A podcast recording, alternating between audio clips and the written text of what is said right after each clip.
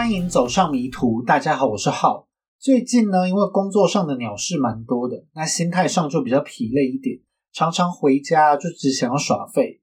不过呢，大家应该也知道，这种真实犯罪类型的 podcast，其实呢是需要花很多时间去做事前的整理资料的工作。所以呢，如果想要保持周更的频率，其实是每个星期都要花很多时间的。那我之前呢是有一些库存。但是最近就常常无法准时的完成稿件，就很难在星期六晚上八点按时上传新的一集。不过大家不用担心哦，那我目前还是会努力保持周更的状况。如果来得及的话，我还是会尽量在周六就上传新的集数。那如果来不及的话，就只能等到星期天再上传。那就希望大家还是给浩多一点点的鼓励啦。最近呢，只要工作上的事情一烦，我晚餐就会很想要吃炸鸡哦。那在这一周呢，是真的发生了一件让我很不爽的事情。现在啊，因为疫情的关系，肯德基就有外带自取八五折的优惠。那用了这个优惠呢，原本四块炸鸡加上玉米跟蛋挞，再加上一瓶三百三十毫升的可乐，只要七十一点四块港币。但是呢，在这一周的某一天，一模一样的套餐竟然直接涨价到了七十九块，一口气就涨价超过了十 percent。我原本以为这已经是让我最生气的事情了，没想到就是因为这一个涨价啊，我才第一次到肯德基的现场去点餐，想试试看有没有比较优惠的方案呢。结果呢，竟然发现，在点餐的机器上面，竟然三块炸鸡加一罐可乐。只要四十港币，也就是说呢，我之前真的是被当潘娜被供了不知道多少次，真的是会被肯德基气死。不过呢，因为不吃炸鸡实在是不行的，所以即使是涨价，即使是发现我被当成盘子，也只好是含泪继续吃炸鸡哦。好了，那现在抱怨完了，就让我们开始今天的案件吧。在一九七五年的一月八日。在美国费城呢，有一对父子正要出发去寻找猎物。他们是四十岁的 Joseph Kalinje 跟他十二岁的儿子 Michael Kalinje。其实呢，我并不是太确定他们的这个姓氏 K A L L I N G E R 是要念 Kalinje 还是 Kalinga，因为呢后面会讲到这是一个奥地利移民的名字哦。如果呢用德文发音的话是 Kalinga。不过呢，因为我用 Google 翻译，它翻成卡林杰，所以我就还是念卡林杰哦。那我呢就叫这两个人大杰跟小杰。这并不是他们的第一次狩猎哦。这一次呢，他们特地从费城郊区的住处搭巴士到了纽约，再从纽约呢搭车到了隔壁的纽泽西。他们在纽泽西的利欧尼亚找到了适合的作案目标哦。这个利欧尼亚呢，是一个人口只有大约九千人的小市镇。这种小市镇呢，就有一个特色：居民之间虽然并不一定都认识，但是啊，因为出入的人并不复杂，邻里之间大多都是见过面的。只要有生面孔在这边出现，可能就会让人多看两眼。如果生面孔还鬼鬼祟祟、行为举止怪异的话，一定是会让居民留下深刻的印象。当地的一名邮差正在按他每天的工作路线派发信件。在早上快十一点的时候，他在街上呢看到了一个行为鬼鬼祟祟的男人，身边呢还牵着一名小男孩。这两个人有可能是父子，不过他们两个人的行为举止就是有点奇怪。他们偶尔会抱在一起，一般呢就很少看到父子之间的行为是这么亲密的。他们看起来啊像是很悠闲的在散步。但是邮差就注意到，他们在经过每一幢房子的时候，都会往房子里面打量，这就引起了邮差的注意。另外一名正在家里打电话的女生，她一边讲电话，一边看着窗外。在靠近中午的时候，她在窗外呢看到了一个男人跟一个男孩，这两个人呢看起来就鬼鬼祟祟。这个女生说啊，就因为他们的行为举止比较怪异，也让她留下了深刻的印象。大约在十分钟过后，时间差不多来到了正中午，女生呢在讲完电话后就出门了。这时啊，她看到刚刚鬼鬼祟祟的那两人依然是在这附近游荡。女生是一直到了下午三点二十分左右，她才回了家。因为呢，她要在家里等待放学回家的女儿。当他的女儿呢在三点半到家之后，他就走到了门口收了一下信。这时啊，他的眼神飘过对街，住在他对街的人呢是叫 Roman Wiseman 一家人，我就叫他们罗家人。这个女生呢就看到了罗家的女主人罗妈 Edwina。一边尖叫，一边蹦蹦跳跳的从家里面跳出来，行为看起来非常的诡异。而且罗妈呢是笔直的就朝着这个邻居跳了过来，她一边跳呢，一边嘴里还很惊恐的叫着一些句子。收信收到一半的女生呢就搞不太清楚到底是什么状况，而罗妈就已经跳到她的身边了，她整个人呢都瘫软在了女生的脚边。罗妈就恳求女生帮忙，把绑住她双脚的绳索给解开。这时呢，女生才明白为什么刚才罗妈是像兔子一样一路从对面跳过来哦。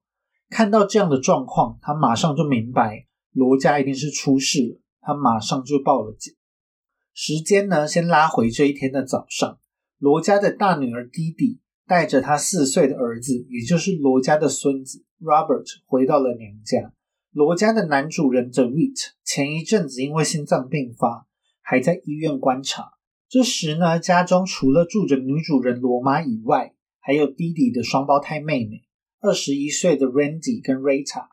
那这对双胞胎呢，我就叫他们罗瑞蒂跟罗瑞塔。那除此之外，罗家还有一名疾病缠身的奶奶。那这一天早上呢，罗妈还有瑞塔，还有瑞塔的男朋友三个人去拜访了一名亲戚。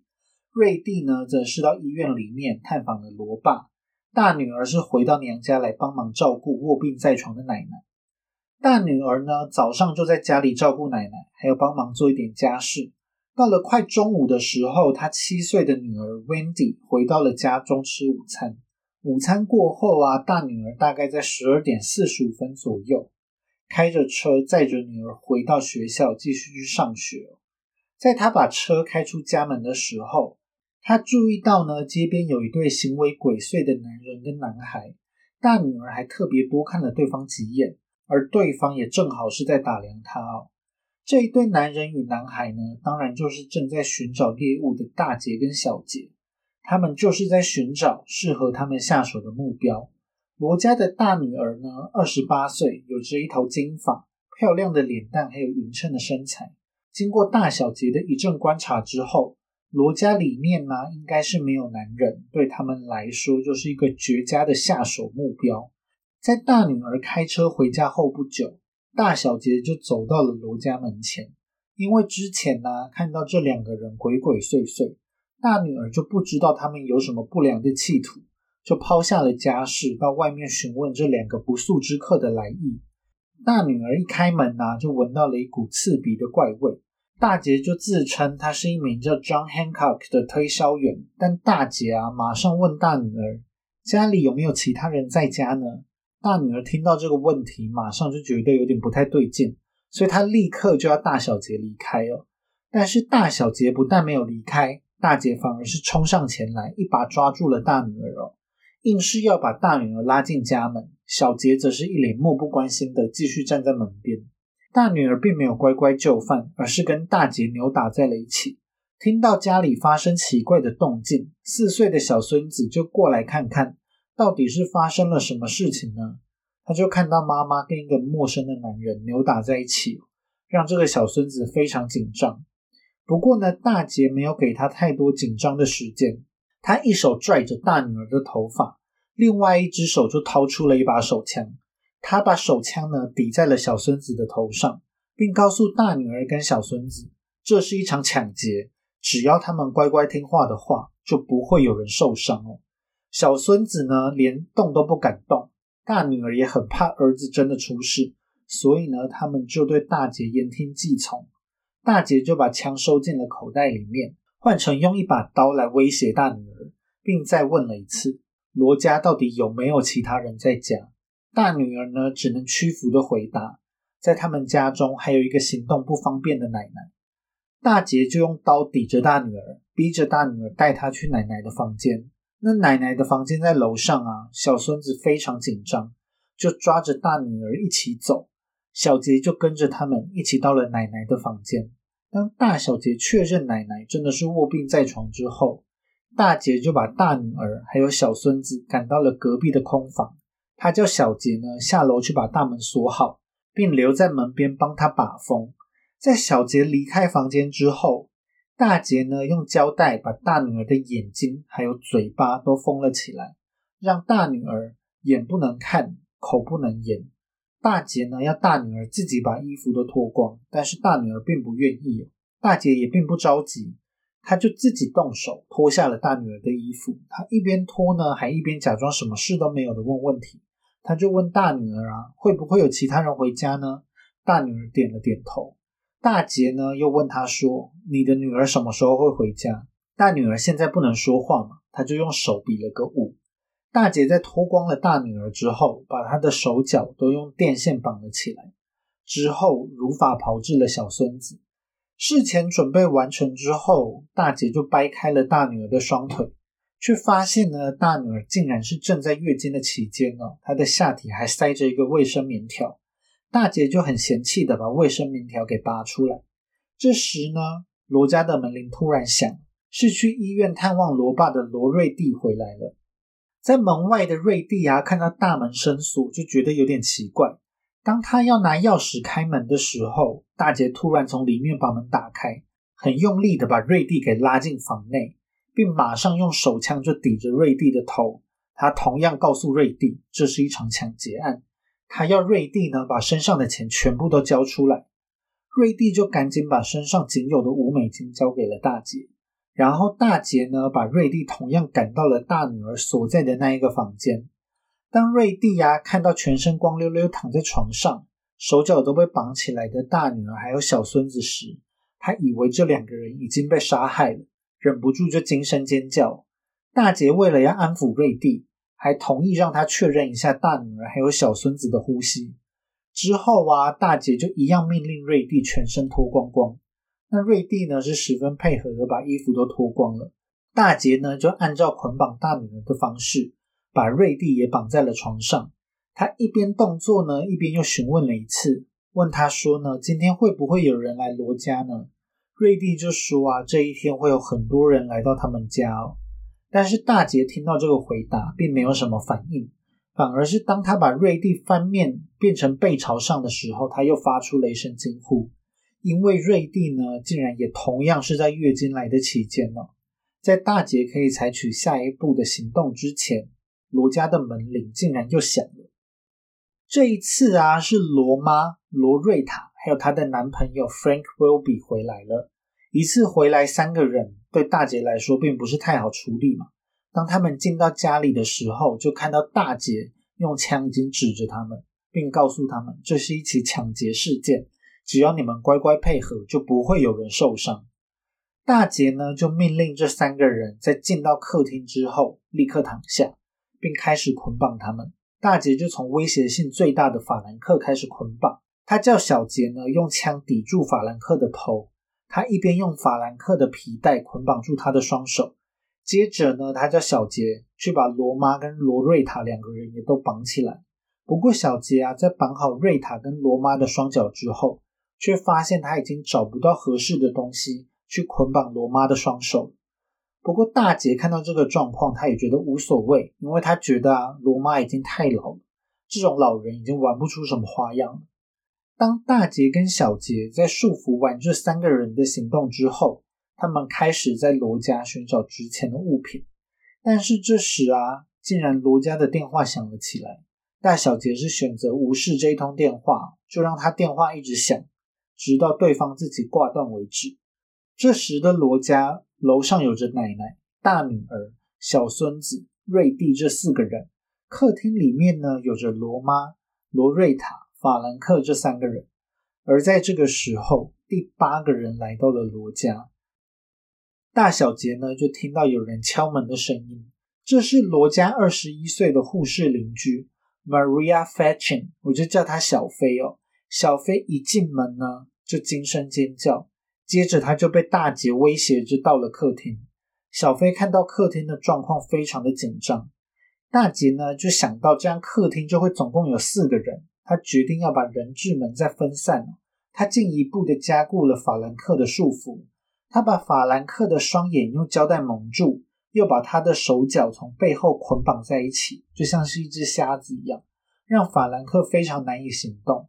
接着呢，大姐又把法兰克的裤子拖到膝盖处，并用刀尖抵着他的生殖器，威胁法兰克说：“如果他不乖乖听话的话，他随时是会割下他的下体。”他就逼法兰克半跪半爬的爬到地下室去待着，并把小飞也一起带到了地下室。在大姐、法兰克、小飞这三个人到地下室后不久。从地下室啊，就传来非常凄厉的小飞的呼救声。法兰克虽然是同样在地下室，不过他的双眼因为被蒙住嘛，他根本没有办法看清楚到底是发生了什么事情。他以为呢，大姐可能是正在强暴小飞，但是小飞的叫声啊，却非常的凄厉，整个房子的人呢，可能都听得到小飞惨绝人寰的呼救声哦。而这个呼救声之所以会这么惨烈，是因为呢，小飞拒绝配合大姐的指令。大姐已经是狂性大发哦，她正在用刀子狂刺小飞。有一份资料里面是说呢，是因为大姐要求小飞去咬下法兰克的生殖器，但是小飞却拒绝做这种事情，于是大姐就开始杀害小飞。听到小飞疯狂的在惨叫，其他人呢就意识到可能是发生了很严重的事情。他们都担心下一个就会轮到自己。刚刚呢，被大姐认为是已经太老玩不出花样的罗妈，反而是因为她受到的束缚较少，再加上啊，大姐是忙着杀害小飞嘛，小杰毕竟也只是个十二十三岁的儿童，威胁度是比较低的，所以罗妈就抓紧了这一个机会，她用尽全力跳到门边，并一路跳到对街的邻居家，尖叫着向邻居求救。警方才正式介入了这一起案件。在发现罗妈跳出家门之后，把风的小杰啊就立刻大喊，跟在地下室忙碌的大杰示警。躺在客厅的瑞塔怕被伤害，在大小杰乱成一团的时候，他就滚到了沙发后面，隐藏起自己的踪迹。这时呢，在楼上的瑞蒂，在经过一段时间的挣扎之后，终于挣脱了捆绑他双脚的电线。他就马上到窗边，想要知道罗妈为什么在尖叫。不过，就因为他头上还是缠着胶带，没有办法看清楚外面发生的事情。不过呢，这时候就是刚刚开头所收到的那一幕，罗妈正在跟邻居求救。在附近巡逻的远警呢，就很快抵达了现场。女邻居呢，甚至还没有帮罗妈解开双脚的绳索。罗妈一看到警察，马上很激动的告诉他们。有两名男子已经闯入了他们家，身上还带着刀跟手枪。家里的人质呢，是很有可能已经受到了攻击。发现事态严重的警察马上就叫了支援。警察呢，小心翼翼的进了罗家，一边拿着枪，一边留意着四周的环境。但是罗家内却是异常的安静。在走到罗家客厅的时候，看到地上啊是散落着一些小家电。电线都已经被剪掉了，就是刚刚大小杰拿来捆绑罗家人的电线。突然呢，警察从客厅的另一侧的沙发听到了一些声响，就立刻把手枪对准了沙发，叫躲在沙发后面的人赶快高举着双手出来。这个人呢，就是刚刚趁着混乱的时候躲起来的瑞塔。瑞塔这个时候啊，还是惊魂未定，警察问什么，他都支支吾吾的答不出来哦。在警察一阵安抚之后，瑞塔才说出在楼上还有其他的人质。警察就把绑住瑞塔的电线给解开，并跟瑞塔说呢，以安全为第一考量，叫瑞塔先到屋子外面等待。警方呢会负责寻找到其他的人质。警方在楼上就很快的找到了瑞蒂、大女儿还有小孙子这三个人。这三个人呢都是一丝不挂。警察在解开捆绑他们的绳索之后。又从罗妈的口中得知，还有两个人质是在地下室。那地下室呢比较昏暗，警方还花了一番功夫才找到电灯的开关。他们一打开电灯啊，就在角落看到一个倒在血泊中的女生。这就是呢刚刚被大姐带下楼的小飞。小飞虽然身上的衣着完好，但是他身上的白色衣服已经是染满了血迹。他一动不动地躺在地上，显然是已经死亡了。当警察靠近观察的时候，发现小飞的喉咙啊已经完全被人割开，伤口是从一侧的耳朵一直延伸到另一侧的耳朵，死状是非常的凄惨。在地下室的另外一侧呢，警方就发现了也是被捆绑着的法兰克。法兰克虽然是被蒙着双眼，身上被捆绑着，但是他并没有受到任何的伤害哦。在楼上的奶奶也是同样毫发无伤。小飞呢，就成为了这一起事件唯一有受伤，也是唯一的受害者。而犯下这一起案件的大小杰，显然已经在第一时间就逃逸的无影无踪了。罗家现场的状况呢，就让警方有一点点看不懂犯人的目的。最早几名被绑起来的人质都是被脱光了衣服，犯人还特别关注了大女儿还有瑞蒂的下体，却发现他们两人都是在月经的期间呢。警方就推测啊，犯人应该是有性侵的意图，不过并没有实施，反而是后来被犯人带到地下室的小飞，他的胸口呢被犯人捅了几刀。小飞甚至还被割了喉，但是他身上呢却是衣着完整，完全没有任何被性侵的痕迹。按照罗家人的说法，犯人肯定是才刚离开不久。当下最主要的还是要先尽快找到犯人的足迹。一位邻居呢就告诉警方，当他在附近的公园遛狗时，就看到了一个男人跟一个男孩手拉手冲进了公园哦。他们在篮球场旁边的小池塘停了下来。男人把身上的深色大衣脱下来，又把内里的衣服也脱了下来，丢在了地上，并用池塘的水清洗了双手后离去。这个邻居呢，就觉得他们的行动有点怪，回家就报了警。警方呢，马上到了公园，捡到了男人脱下来的衣服，衣服上面呢，就散布着深色的斑点，看起来很像血迹。虽然警方没有立刻把这个血衣。跟罗家的事件联想在一起，但是啊，他们后来根据这一名遛狗邻居的证词，还有在篮球场打球的少年的证词，他们的描述呢，就跟罗家人以及其他邻居看到的大小杰父子是如出一辙的。而且凶手啊，在血衣上面还犯了一个错误，警方呢在血衣上面找到了一块干洗店的吊牌，警方是认为啊，根据干洗店的线索。就可以大大缩小他们的调查范围。除此之外呢，还有巴士司机告诉警方，他在案发当天的下午曾经载过一对神色非常慌张的男子离开利欧尼亚，因为呢，他们沿路看起来都是心神不定，司机对他们的印象就蛮深刻的。按照遛狗邻居还有巴士司机的证词，警方就模拟出来大小杰在离开罗家后的逃亡路线图。他们就沿途仔细搜索，看看犯人呢是否还沿路丢弃了其他东西。而这样的想法很快的也得到了证实。他们在这一条路线上啊，找到了一把被丢弃的刀。这是一把刀锋约长十二公分的刀，上面还带着血迹哦。根据后来的尸检报告，小飞身上的伤痕就跟这一把刀是完全吻合的。在找到凶刀不久之后。警方又发现了一把被丢弃的手枪，枪里面的子弹仍然是满的。在手枪的附近，警方又发现了一些犯人当天从罗家带走的财物跟首饰。在慌乱之中呢，可能也就被凶手一起丢弃了。照理来说啊，警方现在已经找到了血衣、凶刀、手枪这些关键的证据，应该是不难找出凶手的身份。尤其啊，是根据血衣上的吊牌。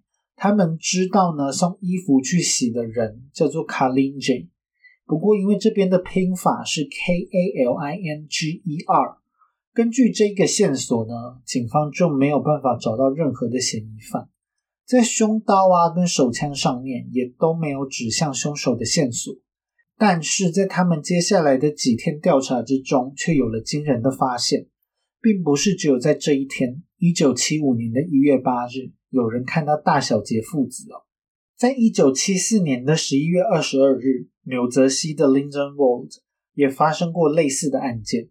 十二月三日，宾州的 Harrisburg；十二月十日，马里兰的 Baltimore；一月六日，在纽泽西的 Dumont 都发生过有家庭遭受到跟罗家一样的遭遇，都是陌生的男子带着一个男孩上门，在确认家里只有女性跟小孩之后，男人就掏出武器，强逼着让他们进门了。大小杰呢就会把在家的人都绑起来，并搜刮家中的财物。在这几个案件之中呢，只有两名女性是曾经遭受到性侵。其中一个呢是大杰逼着受害者帮他口交，另外一个呢是大杰把受害者跟小杰单独留在房间里面，并叮嘱受害者要让小杰做任何他想要做的事情。小杰啊，马上就把受害者脱个精光，但最后是因为小杰没有办法勃起，在尝试几次之后呢，就还是放弃了。在这几起案件之中。大家口供中的描述，除了长相是指向大杰跟小杰之外，大家呢还提到了一个共通点，那就是在大杰的身上有着一股刺鼻的怪味。不过在之前的案子中，并没有人像小飞一样是遭到杀害，只有在 Harrisburg 的那个案子之中呢，有一名女性她在胸口被狠狠刺了一刀。虽然警方啊就发现大小杰应该是惯犯。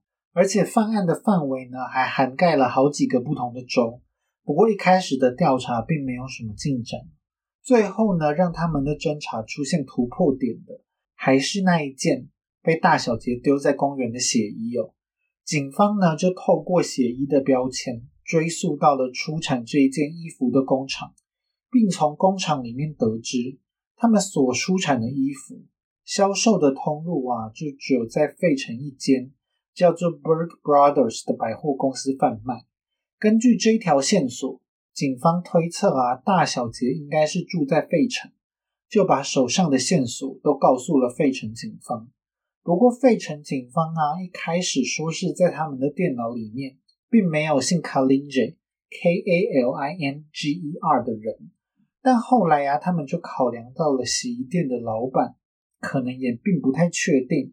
客户名字的正确拼法，所以呢，就尝试了各式各样听起来可能会像是 Kalinger 的拼音，最后就成功在 K A L L I N G E R 的这个组合上面找到了匹配的结果。因为呢，费城警方过去其实是曾经调查过大姐的，他们就顺利的锁定了大姐。在费城警方的档案中啊，还有大姐的照片，还有现金的地址。大姐就住在费城的肯辛顿区，距离那一间百货公司非常的近。在大姐家里附近啊，警方也成功找到了匹配的洗衣店。当他们询问洗衣店老板的时候，老板马上就看出来那一件血衣呢是属于大姐的。他说大姐呢就住在洗衣店的附近，并开着一间修鞋店，也因此啊，后来大姐是被称为的 shoemaker 鞋匠杀手。他身上所带的那一股刺鼻的怪味呢，就是他修鞋的时候所用到的一种特殊的鞋胶的味道。当警方询问啊，为什么洗衣店老板把大姐的姓氏给拼错，洗衣店老板呢就说他们的系统里面呢最多只能打到八个字元，所以呢就省略了其中的一个 L。他也没有想到这样子的做法，竟然让警方白白浪费了许多时间，才顺利的锁定凶手。这个大杰呢，是在一九三五年的十二月十一日出生，但他的亲生父母啊，在他出生之后没多久就分开了，大杰也就因此成为了孤儿。在他差不多四岁的时候，被一对来自奥地利的移民夫妻给收养了。大杰的姓氏啊，卡林杰，也就是来自这一对夫妻。但是他的继父继母却对他并不好，除了被拳打脚踢之外啊，大杰还被用熨斗烫。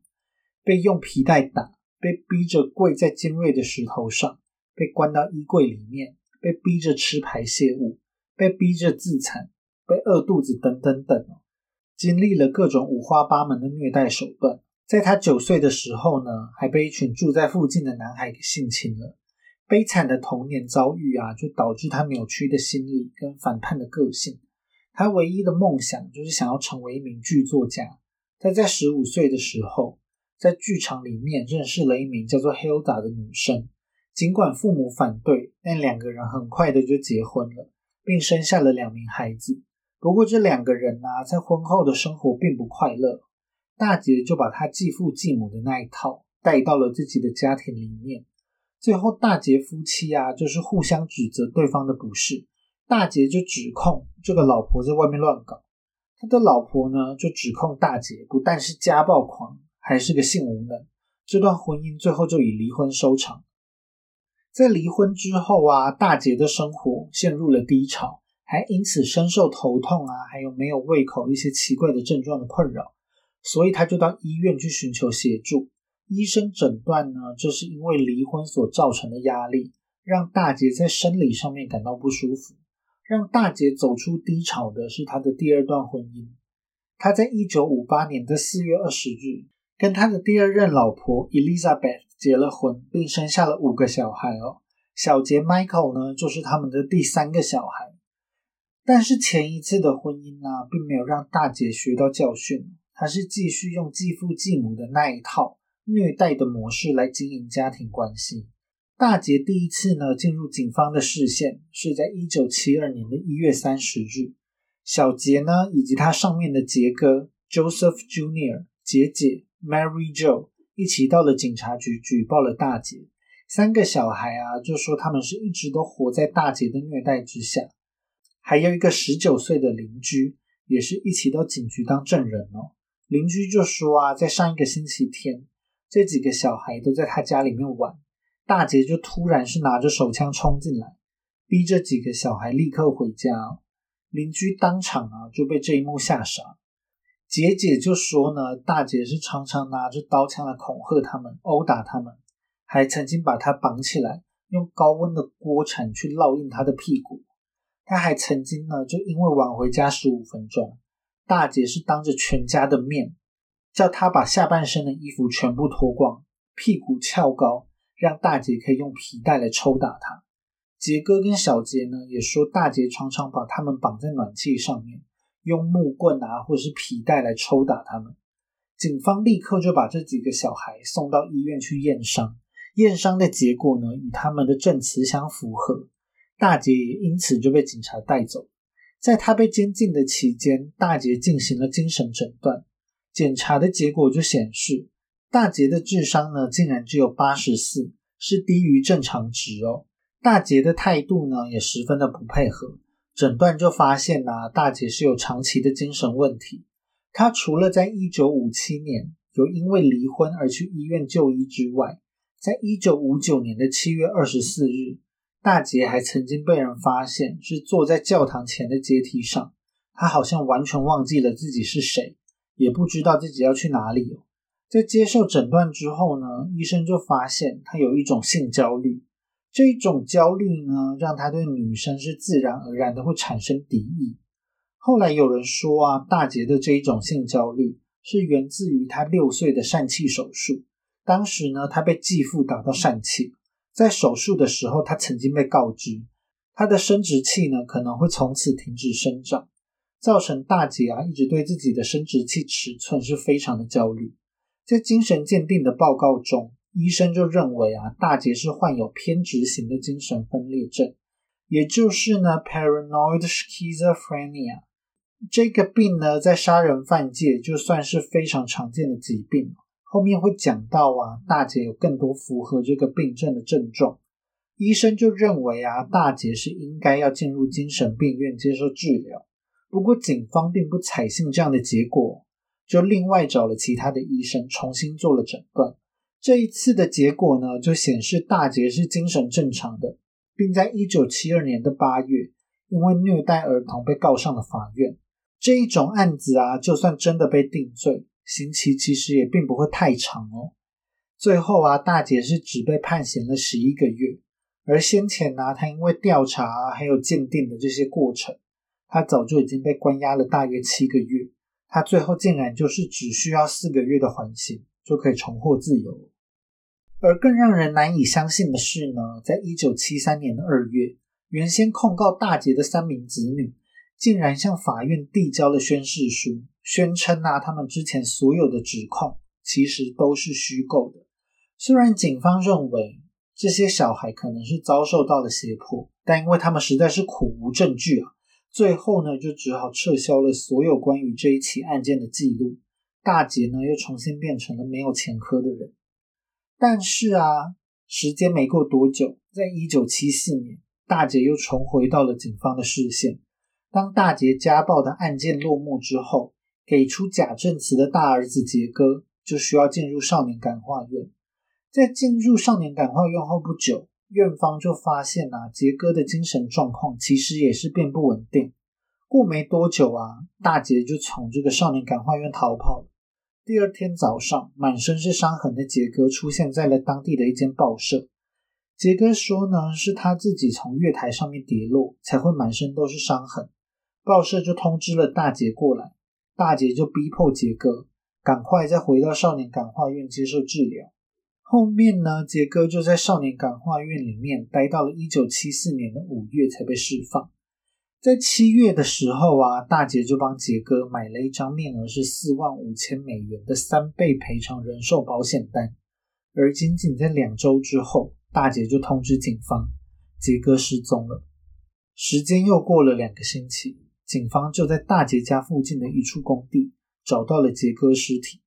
这个工地呢是正在进行房屋拆除的工程，在杰哥的尸体被发现之前，拆除房屋的机具可能是曾经碾过一部分的尸体，所以在验尸报告中啊就无法准确的判断出杰哥真正的死因到底是什么。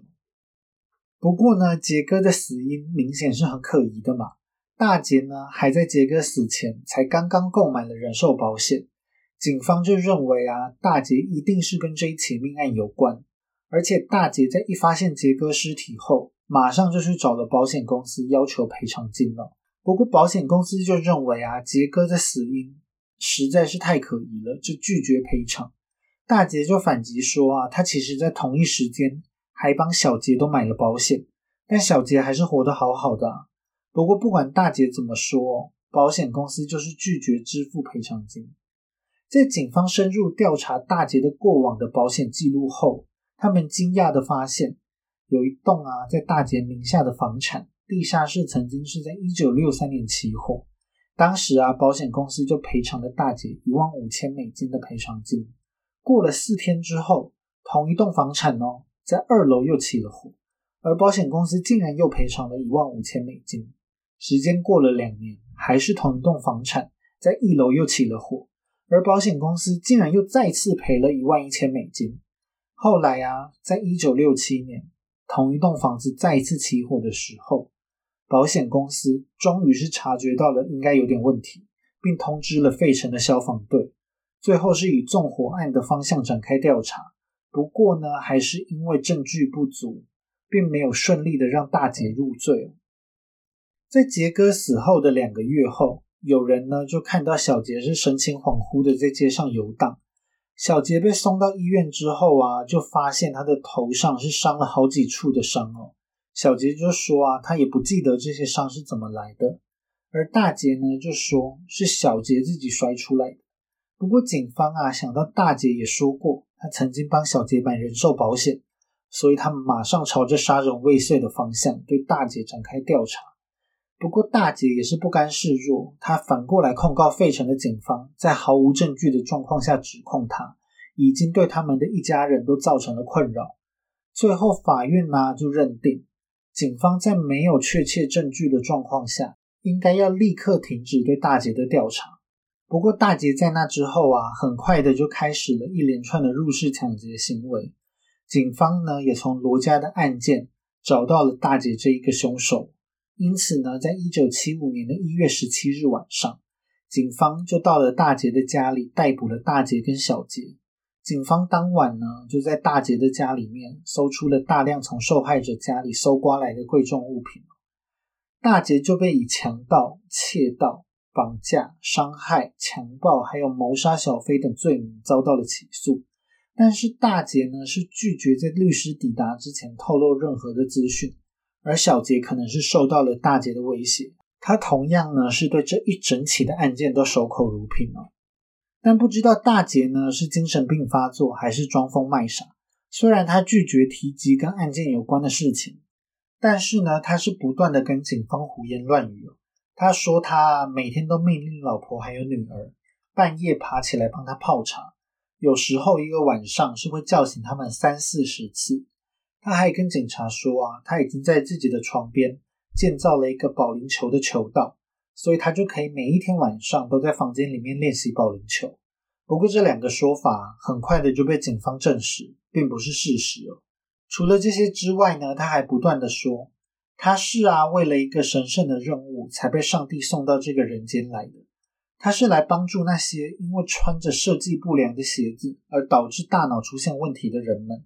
所以他才会在人间变成一名鞋匠，又呼应了他“鞋匠杀手”的这一个绰号。大杰就说呢，他已经来到这个世界上千年了，他不断的躲避恶魔的追杀，大部分的时间都是以蝴蝶的样子出现在人前。大杰呢，看起来是对一切都感到不在意哦，他每一天就是在研读圣经。他在囚房里面呢，也是非常让人困扰，他常常呢把书页塞到马桶里面。造成马桶堵塞，整个球房就大淹水。他还会把红色的果汁掺到自己的尿里面，到处跟别人说啊，他就是因为健康有问题才会这样血尿。虽然大杰的行为举止的确是异于常人，但是精神科医师却认为大杰的精神状况是正常的，是能够站上法庭接受审判。大杰的第一个入室强盗案的审判出来之后，大杰是非常的震惊哦。因为法院呐，竟然光是针对这一起案件就判处了他三十到八十年的监禁，更不用说呢，接下来还有好几起的入室强盗案，还有小飞的谋杀案的审判结果在等着他哦。在接下来的审判结果出来之前，大杰的疯狂行为是变本加厉。他开始呢，在床边呐摆放一些装着排泄物的杯子，当狱卒经过的时候，就朝着他们泼排泄物。其余的大部分时间呐，大姐就是在囚房的地板上面一边滚来滚去，一边鬼吼鬼叫。他就告诉心理医师说啊，有一颗叫做 Charlie 的断头在他的囚房里面飘来飘去，就是因为这一颗断头不断的对他指手画脚，他觉得啊，这个断头才是应该为这些案件负责的人。大姐呢，还不断的尝试自杀，有时候是割伤自己的手腕，有时候呢是用塑胶袋套在自己的头上。但每一次啊，这些自杀都没有造成严重的伤害，大家都当他在囚室里面装神弄鬼。当最后呢，大姐要转移到另外一个监狱时，狱卒们还很欢天喜地哦，起哄的叫大姐千万不要忘了带走那个叫查理的断头。最关键的一场审判呢，也就是关于发生在利欧尼亚的案子的审判，是在一九七六年的九月二十三日展开。因为在案发当天呢，罗家实在有太多的目击者，警方在罗家也发现了大量的证据嘛。基本上呢，大杰是没有什么辩解的空间的。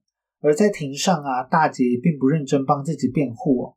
他在这整场审判之中，他就是用尽全力的疯疯癫癫哦。他就像中邪一样啊，不断的翻着白眼，用力的抖动他的头，双手双脚呢就在空中肆意的大动作摆动，他不断发出奇怪的声音。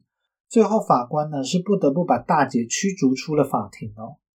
虽然在证据上是十分完善，但是陪审团呢就对于大姐的精神状况是感到怀疑。辩方律师就说啊，大姐是多年以来都接触到修鞋的化学物品，这些化学物品可能是已经侵害到了大姐的脑部。也有精神医师是认为啊，大姐就是患有偏执型的精神分裂症，才会有这么多的幻听跟幻觉。不过，也有医生是认为大杰的所作所为就是装疯卖傻，他的精神状况是完全正常。因为大家的观点不同，审判的结果就一直到了十月十三日才出来。陪审团是认为啊，大杰的精神状况正常，对大杰的所有指控都是被判处有罪的。大杰就被判处了终身监禁，小杰呢则考量到他是未成年的状态，行动应该是受到大杰的控制。所以被判处进入了少年感化院，在出院之后呢，要被安置到寄养家庭，并一直缓刑观察到他二十五岁为止。在那之后，小杰就改名换姓，开始了新的生活。而在监狱里面的大杰呢，是没有停止自己的疯狂行径哦。在最开始的时候，他在监狱的鞋子工坊里面帮忙，并稳定的做了几个月的鞋子。闲暇的时间呢，他还上课进修啊，还有做做诗。之前那一个疯狂的大姐好像是彻底消失了。不过好景不长，她开始啊在监狱里面说着大家都听不懂的语言。在一九七七年的三月，她甚至试图在监狱里面自焚。在一个月之后呢，她袭击了另外一名囚犯，并再次尝试要在监狱里面放火。在一九七八年的三月，她毫无预警的割喉了另外一名囚犯。不过这个囚犯最后是活了下来。但是啊，他疯狂的行径已经让人十分受不了。在监狱之中的大姐就继续接受着精神鉴定，依然是有医生认为大姐应该是真的生病了。她就是因为偏执型的精神分裂症才会犯案。在一九八零年代，大姐在一次的电视采访中提到，她不断的感受到指示，是她脑海中的声音一直命令她做出这一连串的案件。除了曾经被定罪的案件之外，大杰还说出呢，他溺死了杰哥，以及杀害了一名叫做 Jose Coyazo 的男性的案件大杰还说呢，他会杀掉地球上的所有人。当他任务完成的时候，他就可以成为上帝。在大杰的发言之后啊，警方就针对之前杰哥的案子展开调查，也真的成功找到了关于 Jose Coyazo 的案件。这是一起呢发生在一九七四年年中的案件。在一九七四年的七月初啊，大小杰一起折磨了这一位来自波多黎各的年轻男性。他在生殖器被割下来之后遭到了杀害。因为这两起案件啊，大姐在一九八四年的一月又被多判处了两起终身监禁。大姐也因此手下总共有三名的受害者，勉强的达到了连环杀手的门槛。最后，大姐啊是在服役了十一年之后。因为心脏病发，在一九九六年的三月二十六日，死在了监狱里面。大劫下凡做邪来拯救世界的这个任务，最终始终还是失败了。